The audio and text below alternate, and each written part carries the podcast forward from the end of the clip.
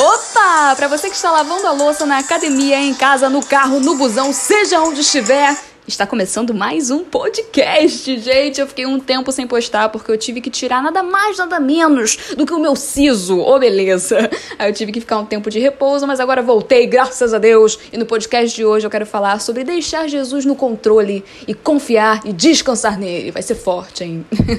a nossa geração, ela tá tão tomada pela ansiedade, pelo controle, e é algo que, de fato, a pandemia, no meio de todo o seu caos, ela veio e está nos ensinando isso, dentre muitas outras coisas, de que nada está no nosso controle. Porém, nós sofremos muito porque pensamos que está.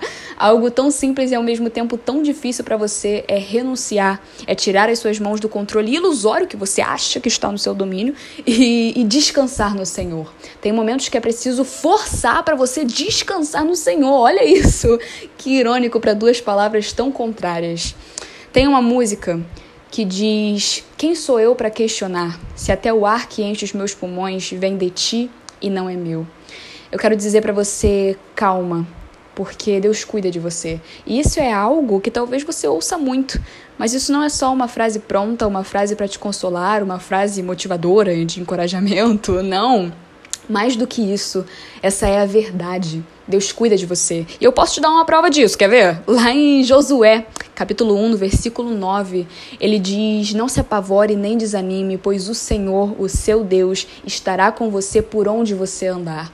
Lá em Salmos 34, no versículo 18, diz: Ele fica perto dos que estão desanimados e salva os que perderam a esperança. Em Isaías 41, 13 diz: Porque eu, o Senhor, teu Deus, te seguro pela tua mão direita e te digo: Não temas eu te ajudarei. Essas, dentre tantas outras cartas de amor que Deus deixou para você em um livro muito massa chamado Bíblia, aconselho você a ler porque vale muito a pena. Ele tem um plano na sua vida. Ele cuida de você. Dentre tantas pessoas nesse mundo, ele sabe cada fiozinho que cai do seu cabelo. Ele te chama pelo nome, ele te ama. Com certeza você já ouviu falarem que você tem que deixar tudo e seguir Jesus, e eu te digo, faça isso. João Calvino disse: Eu desisti de tudo por causa de Cristo, e o que eu encontrei, eu encontrei tudo em Cristo. E é isso, foi isso que aconteceu comigo, é isso que Deus faz. Ele é suficiente, tudo que você precisa está nele. E eu ainda te pergunto: de que vale ganhar o mundo? Mundo e perder a sua alma. Jesus te chama por amor completo, ele te chama para a eternidade. Todo o mundo, nesse momento de pandemia, ficou sem saber o que fazer teve o choque e acordou para a realidade de que o poder das nossas vidas nunca esteve em nossas mãos. E hoje, graças a Deus, temos a esperança com a vacina e antes de tudo, a nossa esperança está no Senhor em todas as áreas da nossa vida. E você precisa descansar e deixar Deus no controle da sua vida. Ele sabe os desejos do seu coração, o que você sonha e batalha todos os dias, ele te conhece e ele tem um plano na sua vida. Você não está aqui por acaso. E ele tem o melhor para você. Deixar ele te guiar, descansar o seu coração, entregar e confiar nele vai ser a melhor decisão da sua vida. Porque Deus é bom, a graça dele está sobre você. E o que são essas tempestades que às vezes surgem no seu dia? O que são elas perante um Deus que até o vento e o mar lhe obedecem? Entende? Nada foge do controle dele.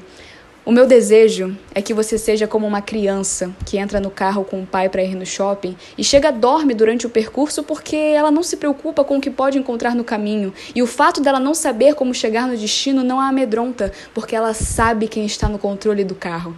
Que Jesus esteja no controle do seu carro e que você confie e descanse durante o percurso, porque não tem com o que você se preocupar e nem se amedrontar quando você sabe que Ele está no controle. Abra o seu coração para Jesus e deixe Ele dirigir a sua vida. Descanse, confie e caminhe dia após dia para mais perto dele. E eu sei como é quando a ansiedade, o medo e a preocupação vêm. Eu te entendo. E o que eu te digo é: olhe para Jesus apenas. Em Provérbios 3, no versículo 5, diz: Confie no Senhor de todo o seu coração e não se apoie no seu próprio entendimento. E é isso, foque nisso. Que delícia que que está sendo gravar esse podcast. Eu espero que tenha ido de encontro ao seu coração e lembre-se de que na disputa entre a fé e a razão, escolha a fé. e é isso, queridos. Jesus te ama e eu também. Até o próximo episódio. Fui!